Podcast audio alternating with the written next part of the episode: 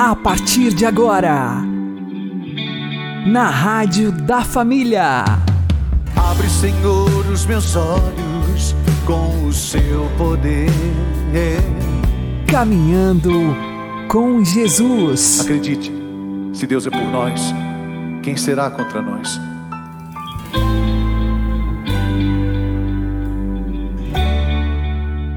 Olá, meu querido irmão e minha querida irmã, ouvintes da Rádio Regional Esperança e também aqueles que nos ouvem pelo YouTube e Spotify.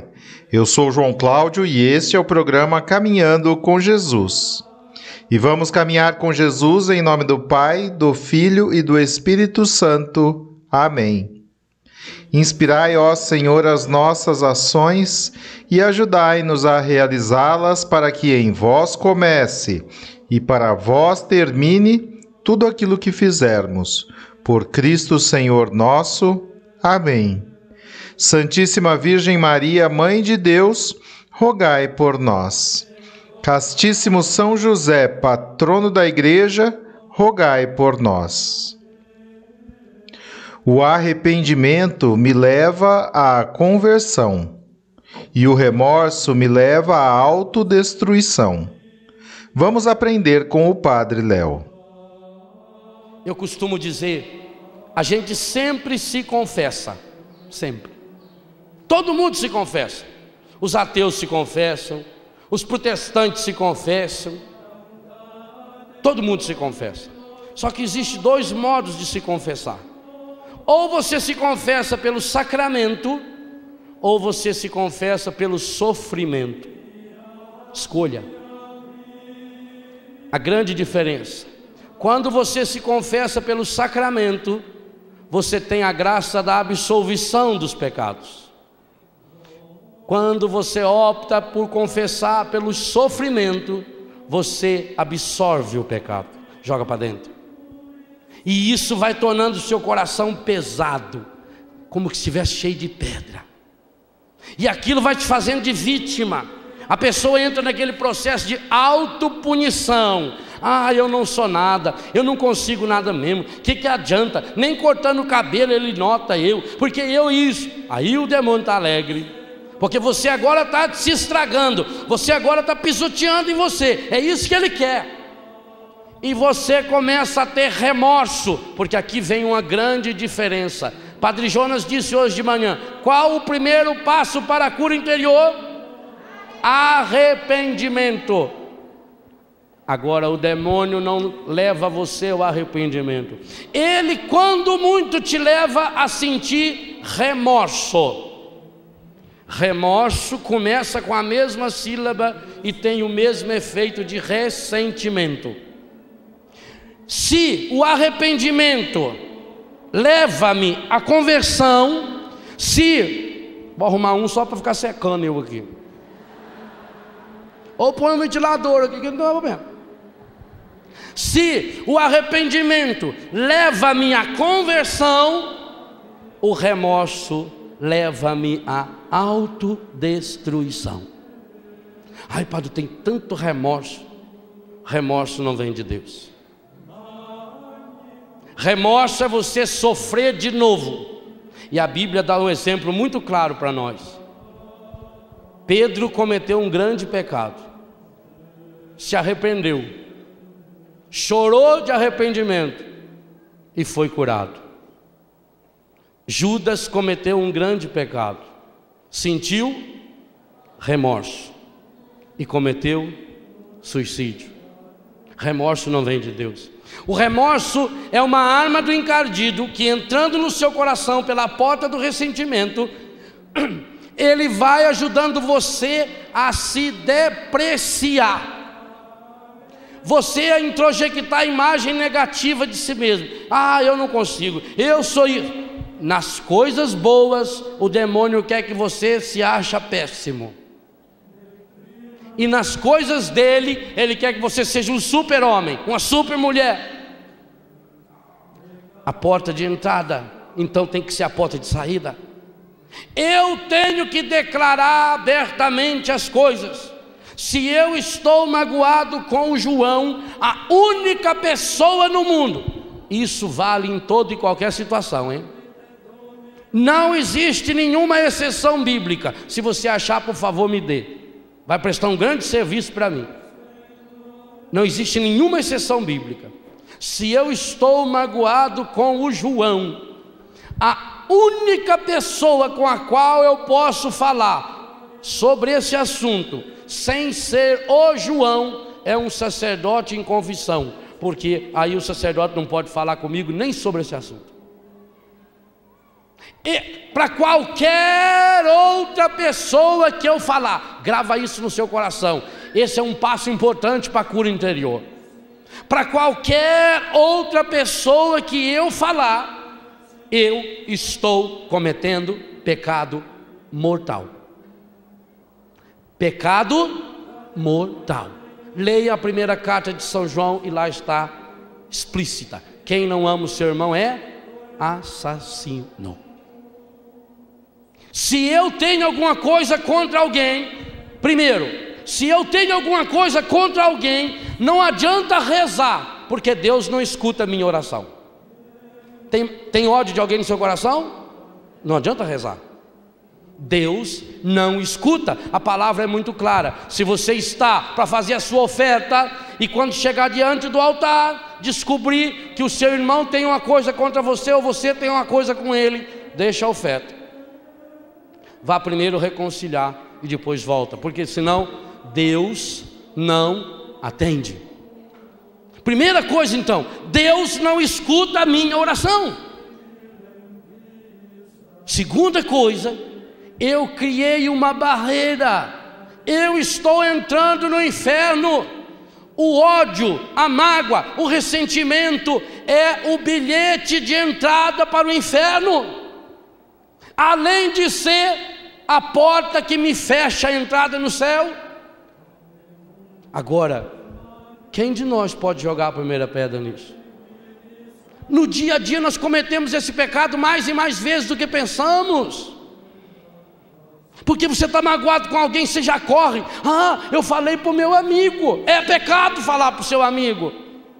Não que o seu amigo não mereça confiança, você pode confiar com, para o seu amigo tudo. Confia a ele o que você está sentindo, confia a ele a sua mágoa, confia a ele sua tristeza, confie sua angústia, mas não fala o nome de quem causou tudo isso, porque isso é pecado mor mortal. A gente custa entender isso. Por isso Jesus fez chicote. Estão percebendo a gravidade? Eu estou cometendo um pecado morto, mas eu não falei por maldade. Mateus 25. Lá não pergunta qual é a intenção. Lá diz: tudo que você fizer ao menor dos meus irmãos foi para mim. Lá não diz, se você fizer isso com a, com a intenção de me ajudar, foi para mim. Não. Lá diz, fez, está feito e é para mim. A única pessoa com a qual eu posso falar de uma mágoa, e bem claro, se eu tenho culpa ou se eu não tenho. Se é consciente ou inconsciente, tanto faz. Única pessoa, única, única, única além do sacerdote, porque o sacerdote não pode falar nem comigo. Se você confessar com o padre Léo, com qualquer outro padre, um pecado qualquer, eu não posso falar sobre isso nem com você. A única pessoa que você pode falar é aquela pessoa. Mas acontece que às vezes a gente é capaz de falar com 200 pessoas, mas não consegue falar com aquela pessoa, porque para falar com aquela pessoa eu tenho que tirar minhas máscaras.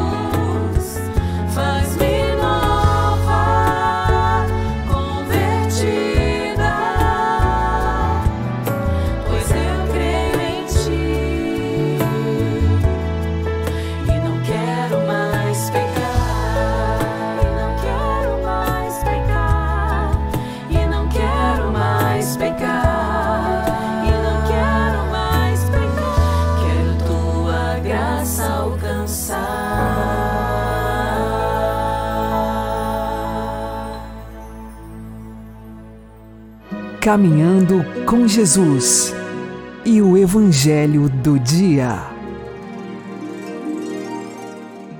O Senhor esteja conosco, Ele está no meio de nós. Anúncio do Evangelho de Jesus Cristo segundo Lucas. Glória a vós, Senhor. Completou-se o tempo da gravidez de Isabel e ela deu à luz um filho. Os vizinhos e parentes ouviram dizer como o Senhor tinha sido misericordioso para com Isabel e alegraram-se com ela. No oitavo dia, foram circuncidar o menino e queriam dar-lhe o nome de seu pai, Zacarias. A mãe, porém, disse: Não, ele vai chamar-se João. Os outros disseram: Não existe nenhum parente teu com esse nome. Então fizeram sinais ao pai, perguntando como ele queria que o menino se chamasse. Zacarias pediu uma tabuinha e escreveu: João é o seu nome. E todos ficaram admirados. No mesmo instante, a boca de Zacarias se abriu, sua língua se soltou e ele começou a louvar a Deus. Todos os vizinhos ficaram com medo e a notícia espalhou-se por toda a região montanhosa da Judéia. E todos os que ouviam a notícia ficavam pensando: o que virá a ser este menino? De fato, a mão do Senhor estava com ele, e o menino crescia e se fortalecia em espírito. Ele vivia nos lugares desertos até o dia em que se apresentou publicamente a Israel.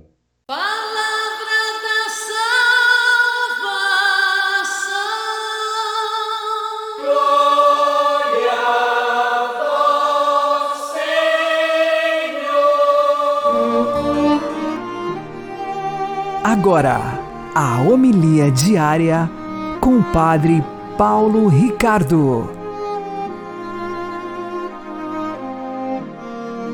Meus queridos irmãos e irmãs, nós celebramos com alegria a solenidade do nascimento de São João Batista. Esta data dessa solenidade é marcada exatamente com relação ao Natal. Ou seja, quando o anjo Gabriel foi enviado à Virgem Maria, o anjo disse a Nossa Senhora: Isabel, parente, ela já está no sexto mês, aquela que chamavam de estéreo. Então nós sabemos que entre o nascimento de Jesus e o nascimento de São João Batista há seis meses de diferença. Então é claro, se nós celebramos o Natal no dia 25 de dezembro, nós estamos há seis meses e celebramos o nascimento de São João Batista. Bom, a primeira pergunta é por que é que celebramos o nascimento de São João Batista quando não celebramos o nascimento dos outros santos? No nosso calendário litúrgico só há três nascimentos que são celebrados. O nascimento de Nosso Senhor Jesus Cristo, chamado de Natal, o nascimento da Virgem Santíssima, 8 de setembro, e hoje o nascimento de São João Batista. Por que somente estas três, esses três nascimentos são celebrados? Bom, o nascimento de Jesus é muito claro. Ele é o próprio Deus que se fez homem. Mas o fato de nós não celebrarmos o nascimento dos outros santos está na realidade que todos os seres humanos nascem no pecado. E, portanto, se nós nascemos no pecado, a nossa verdadeira festa deveria ser o dia do nosso batismo. O dia em que nós fomos arrancados das garras de Satanás, do domínio do pecado, e Deus, então, pelo batismo, derramou a graça em nossos corações. Isso nos leva aqui a fazer uma pergunta. E você? Você sabe a data do seu batismo? Ou seja, para você comemorar, não diga que você precisa fazer festa, não é? Mas nós todos fazemos festa pelo dia do nosso nascimento, mas não nos recordamos da festa mais importante e do dia mais importante, que é o dia do nosso batismo. Então, faça a festa externa, social, para o seu nascimento, seu aniversário, mas faça uma festa espiritual muito mais solene, interior, em que você celebra o dia em que a graça entrou em sua vida. Pois bem, continuemos a explicação. Todos os outros santos nasceram em pecado, mas não Jesus, que é Deus que se fez homem e que é muito mais do que um santo, é o próprio Deus, e não a Virgem Maria e São João Batista. Que a Virgem Maria tenha nascido sem pecado, você já sabia porque o dogma da Imaculada Conceição. Ou seja, ela, misteriosa e milagrosamente, quando foi concebida lá no ventre de Santana, foi concebida sem o pecado original. Deus já infundiu a graça imediatamente no primeiro momento da concepção da Virgem Maria. Mas São João Batista, que foi concebido com o pecado original, recebeu uma graça diferente. Ele, que estava no ventre de Isabel, recebeu a visita de Jesus. Sim, é o segundo mistério gozoso, a visita da Virgem Maria à sua prima, à sua parente Isabel. Quando Maria chegou e saudou Isabel, imediatamente o Espírito Santo foi derramado no coração de Santa Isabel e a criança, São João Batista, pulou no seu ventre de alegria, de felicidade. Nós cremos que ali houve o primeiro milagre da graça. Ou seja, pela saudação de Maria, chegou a Isabel o Espírito Santo que ali perdoou o pecado original de São João Batista. Portanto, São João Batista não foi concebido sem pecado, mas nasceu sem pecado. Então, esses são os três nascimentos que nós celebramos: Jesus, Deus que se fez homem, Maria Imaculada e São João Batista, redimido no ventre de Isabel. Então, ao celebrarmos o nascimento de São João Batista, vamos lembrar, ele, João, recebeu o apelido de Batista. Por quê? Porque ele batizava. É João o batizador. Então vamos aproveitar esta festa de São João Batista para renovar também nós o nosso batismo, renovar o nosso nascimento na graça. O momento em que nós recebemos de Deus a felicidade de sermos arrancados das mãos do pecado e da morte eterna para sermos colocados na graça e no caminho da santidade.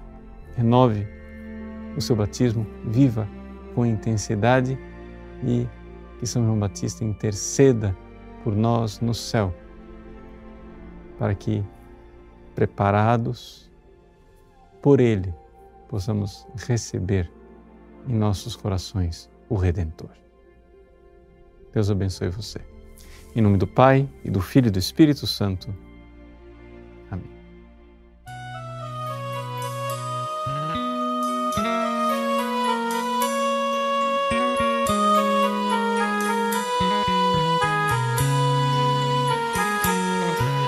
Eu já recebi tua graça, Senhor, no dia em que fui batizado.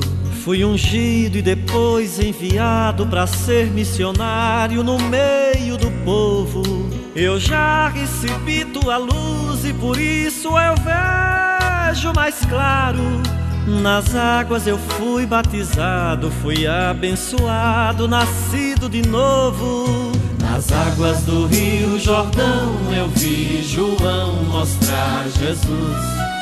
Agora eu vejo que Jesus é quem aponta para mim. Nas águas do Rio Jordão eu vi João mostrar Jesus. Agora eu vejo que Jesus é quem aponta para mim.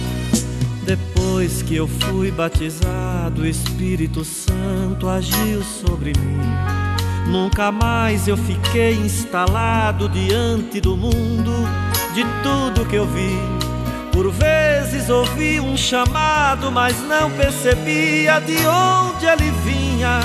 Aí eu voltei ao passado e nos braços de Deus eu não resisti.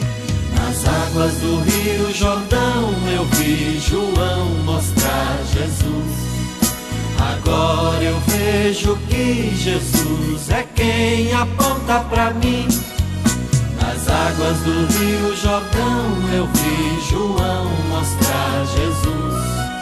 Agora eu vejo que Jesus é quem aponta para mim.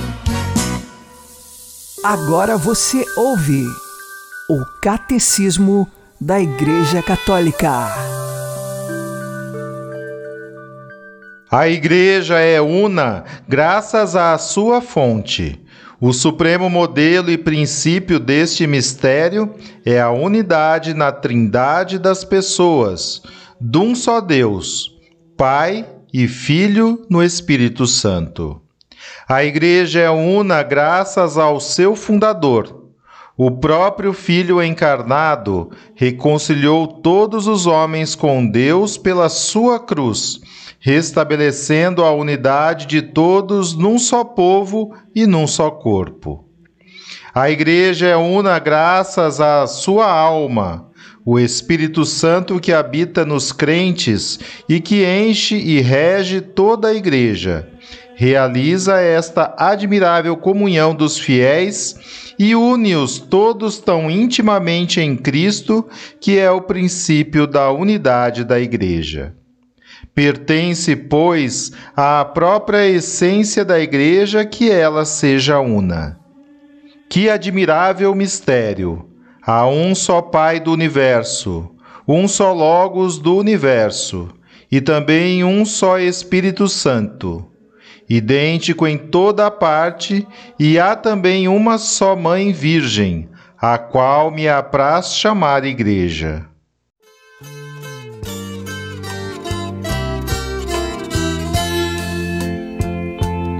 Senhor e Criador, que és nosso Deus vem inspirar estes filhos teus.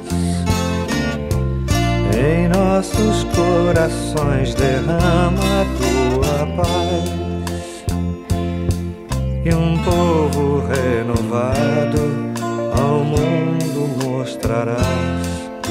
Sentimos que tu és a nossa luz, fonte do amor fogo abrasador. Por isso é que ao rezar em nome de Jesus, pedimos nesta hora os dons do teu amor.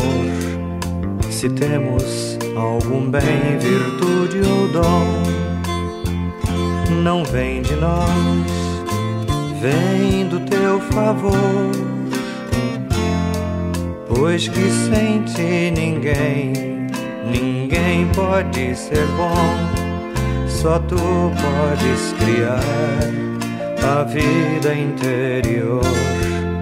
Infunde, pois, agora em todos nós, que como irmãos vamos refletir a luz do teu saber e a força do querer, a fim de que possamos juntos construir e juntos cantaremos sem cessar cantos de amor para te exaltar. És Pai, és Filho e és Espírito de paz. Por isso em nossa mente tu sempre reinarás. Amém. Aleluia.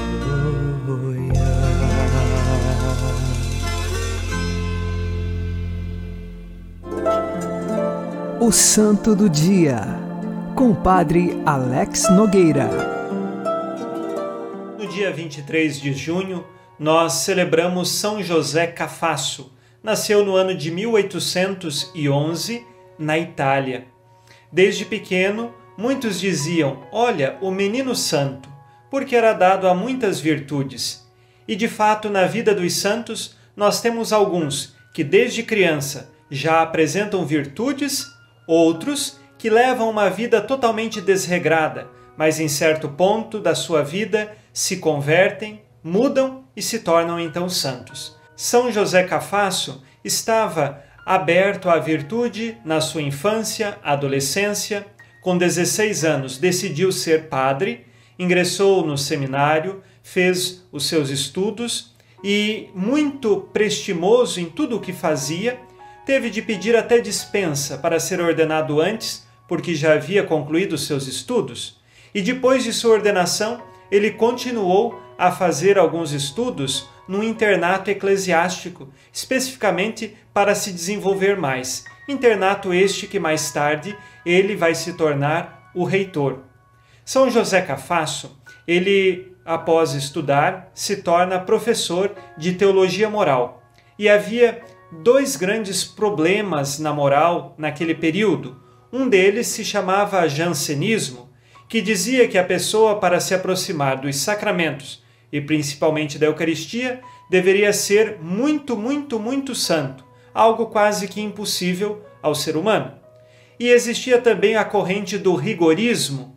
Esta colocava muito acento à questão da justiça divina e às vezes se esquecia até mesmo da misericórdia. E como resposta a estas duas frentes, São José Cafasso apresentava o amor a Deus sobre todas as coisas, como resposta ao jansenismo e ao rigorismo. E como ele fazia para ensinar os seus alunos e depois também orientando os seus seminaristas? Exatamente mostrando que nós precisamos procurar o amor a Deus. O amor a Deus, ele não é apenas um conto de fadas, algo fácil e bonito de viver.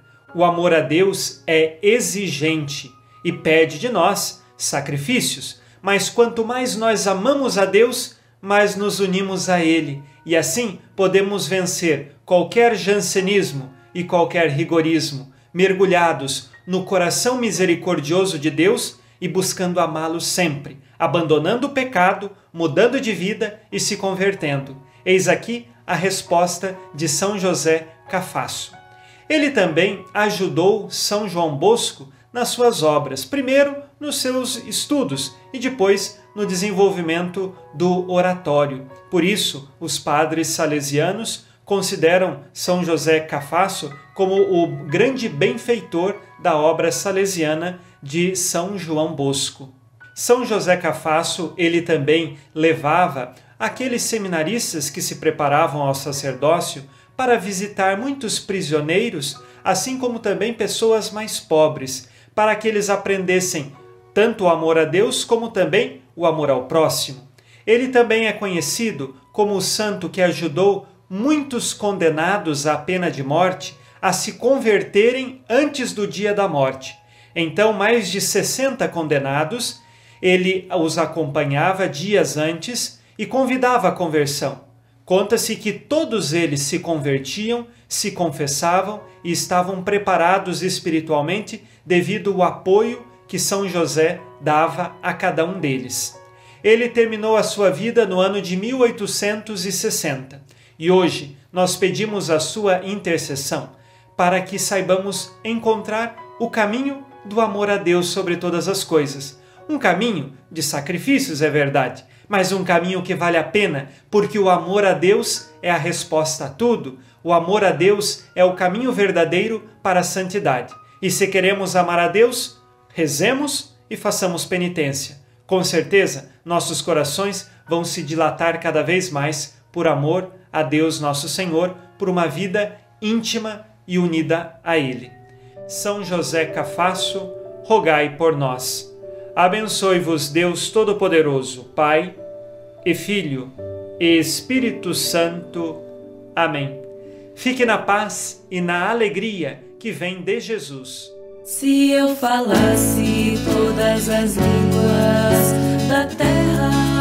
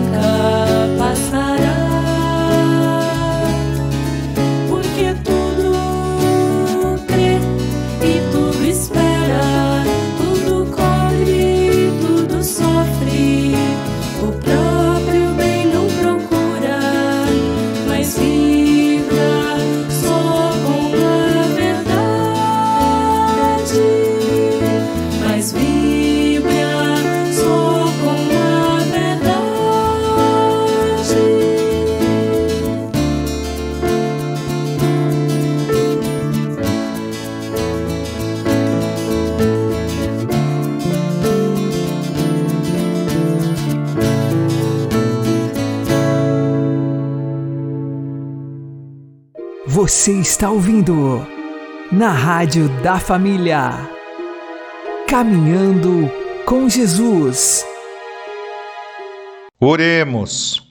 Senhor, que enviaste São João Batista a preparar o vosso povo para a vinda do Messias, concedei à vossa família o dom da alegria espiritual e guiai o coração dos fiéis no caminho da salvação e da paz.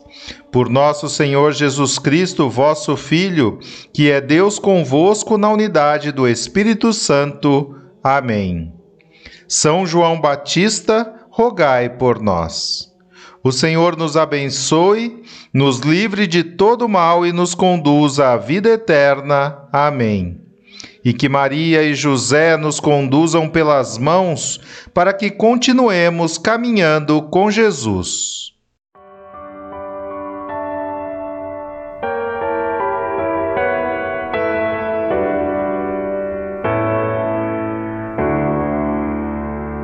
Antes de mim ele era, depois me precederá testemunho que o Verbo se encarnou e habitou entre nós. Ele não era o Cristo, nem se proclamou um profeta, mas sua voz no deserto prepara o caminho do Senhor.